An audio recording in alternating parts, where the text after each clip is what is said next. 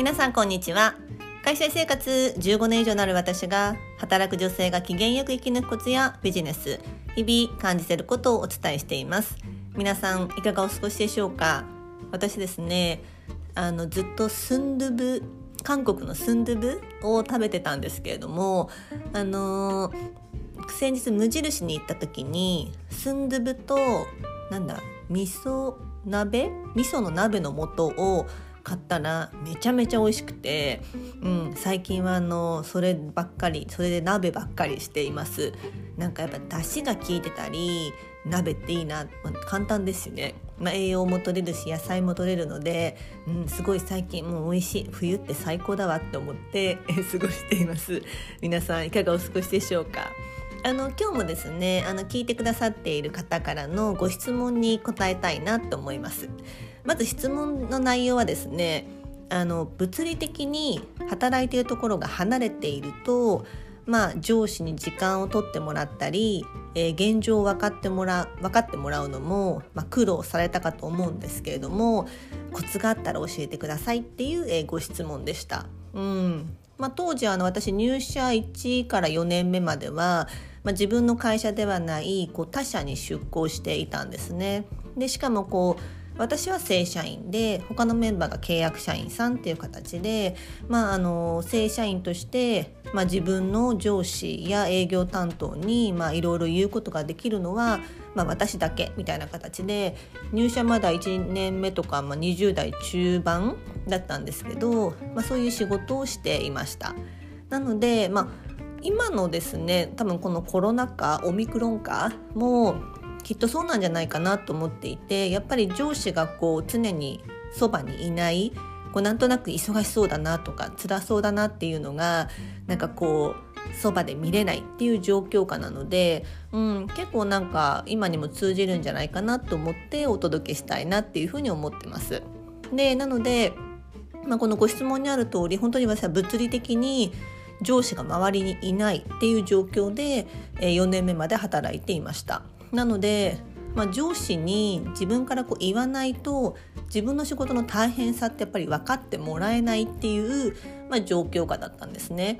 まあ、あの勤怠とかを出しているので残業時間を見たらこう分かったのかもしれないんですけれども、まあ、自分が言わないと自分のメンバーが守れないっていうような、えー、状況下にありました。なのでまあ、コツと言っていいか私が意識していたことを今日お伝えしたいなと思います。でそれは2つまず1つ目はもう上司に向かって困るのはあなたですよっていうスタンスで、まあ、現状をありのまま報告するってことよく見せないってことですね。で本当に直属の上司がまあそばにいなかったから離れた場所にいたからこそ私はもうすごく上司と積極的にコミュニケーションをとっていました。まあ今と違ってその飲み会とかも結構あったのでそれは必ず行くようにしていたりしました。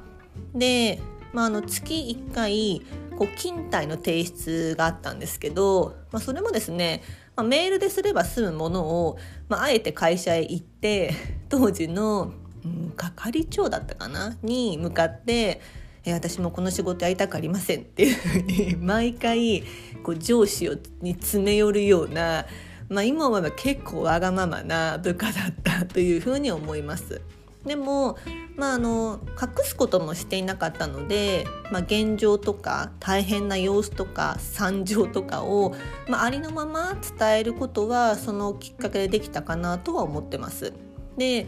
まあ、年齢的に当時は若かったっていうのもあるとは思いますけれども、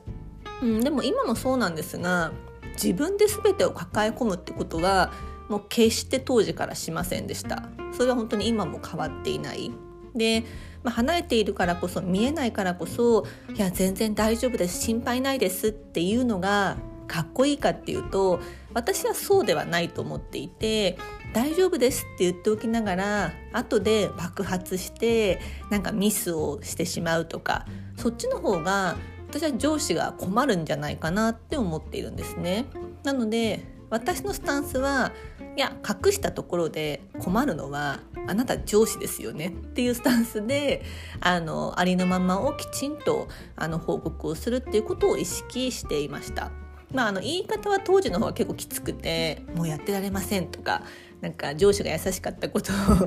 あのきっかけにすごいいろいろ詰め寄ってたんですけれども、まあ、今はもう少し柔らかく言ってますが、うん、困るのは上司なんだから抱え込みすぎないっていうことを、まあ、当時から意識をしていました。で2つ目は、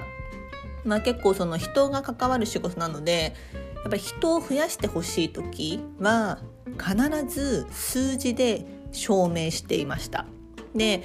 ちょっとですね実際にどうやってその数字を出したか全然覚えてないんですけどあの人を増やしてほしい時はいつもこう数字で証明をしていましたやっぱメンバーから上がってくるんですよねここ人が足りないとかでそう言われた時にいつも私がもう口酸っぱく言っていたのは「あ分かりました」と。じゃあ私が上司に数字で示したいからこれとこれを集計して数字を見えるようにあの算出してくれませんか？っていうことを、まあ、いつも言っていた記憶があります。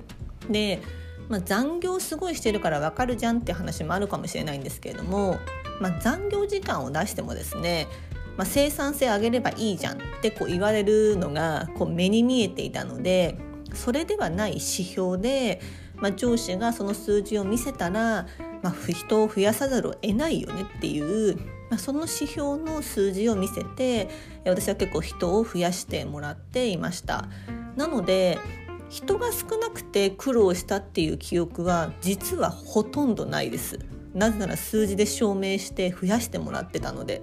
うんなので常にですねやっぱビジネスってやっぱり数字なんですよね。数字でこれだけ、まあ、利益が残るから人増やしても大丈夫ですとかこれだけコストが上がっちゃってます残業時間にこれをしたら残業時間分アップしてるからこの単価賄いきれません。だったら時間内できるように人を1人増やした方がいいです。多分そういうロジックだったと思うんですけれどもそういう形で必ず数字で示していました。うん、あのもちろんね上司のスタンスにもよるとは思うんですけれども私もずっと同じ上司だったわけではないのでただどの上司にも私はよく言われていたことは